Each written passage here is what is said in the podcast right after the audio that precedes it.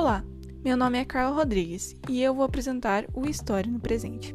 Este podcast irá falar sobre como a história do passado e o que nossos ancestrais passaram podem influenciar no nosso presente. E também iremos falar de assuntos da nossa atualidade, contextualizando historicamente.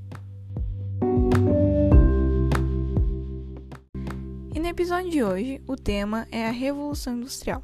Primeiro, eu vou explicar o que foi ela. A Revolução Industrial foi o período em que houve grande desenvolvimento tecnológico, surgimento da indústria e consolidou o processo da formação capitalista. Isso teve início na Inglaterra no século XVIII e se espalhou pelo mundo, mas essas transformações tiveram peso sobre a classe operária, que sofreram muito nas mãos dos donos das fábricas e indústrias, os burgueses.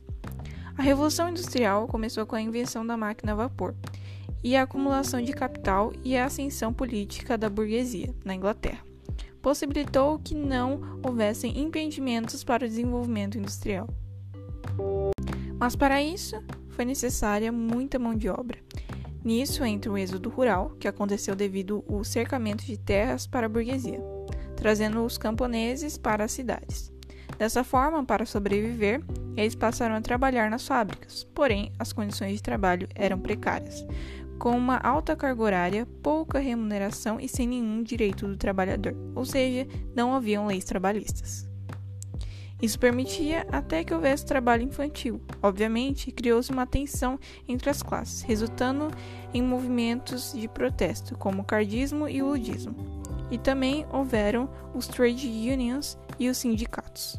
O cartismo surgiu em 1836. Os cartistas reivindicavam direitos políticos, como o direito ao voto e a melhoria das condições e jornadas do trabalho.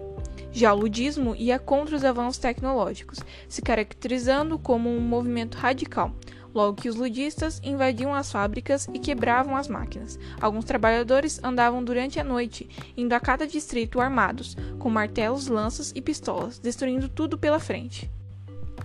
Com o tempo, o ludismo se desfez e o cartismo acabou se transformando nas trade unions.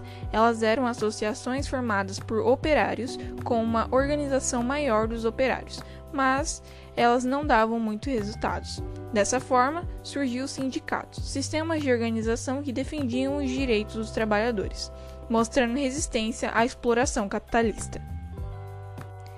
Em 1824, com o crescimento das lutas operárias, a Inglaterra aprovou a primeira lei em prol dos trabalhadores, permitindo a organização sindical deles, já que antes isso precisava ser escondido. Em 1866, um ano muito importante para esta causa, ocorreu o primeiro Congresso Internacional das Organizações de Trabalhadores de vários países e surgiu a fundação da Associação Internacional dos Trabalhadores.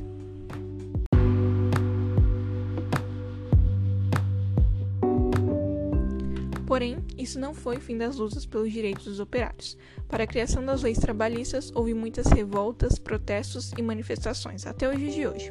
Com toda certeza, o movimento operário foi muito relevante para conseguirmos trabalhar com respeito e dignidade atualmente e termos qualidade de vida. Acredito que as leis permitem que o trabalho não seja algo desgastante, exaustivo e discriminatório. Então, eu apoio todas as lutas dos trabalhadores e suas devidas causas tanto do passado quanto do presente, já que são graças a elas que hoje temos férias, uma carga horária justa, um bom salário e uma aposentadoria. Agora vamos contextualizar historicamente o movimento operário no Brasil.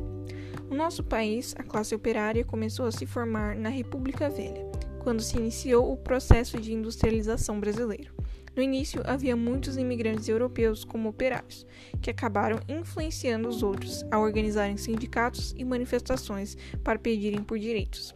Na primeira década do século XX, com o crescimento da classe operária, as reivindicações só aumentaram. Com isso, o governo expulsou todos os estrangeiros que fossem considerados uma ameaça à ordem nacional. Os trabalhadores responderam a essa tentativa de repressão com uma greve geral em São Paulo, em 1907.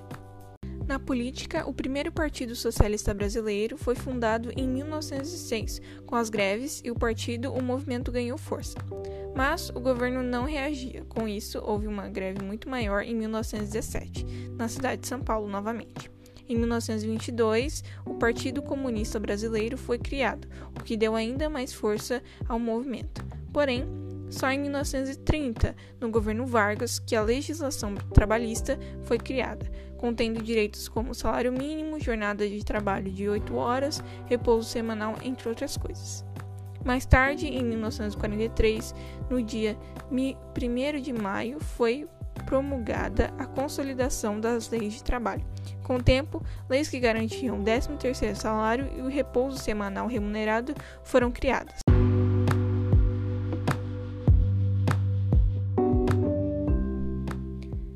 Com isso, nós encerramos este episódio, agradecendo a todos os trabalhadores que lutaram e que lutam até hoje, para termos direitos e leis que nos defendam dentro do ambiente onde trabalhamos. Obrigado por tudo e até a próxima!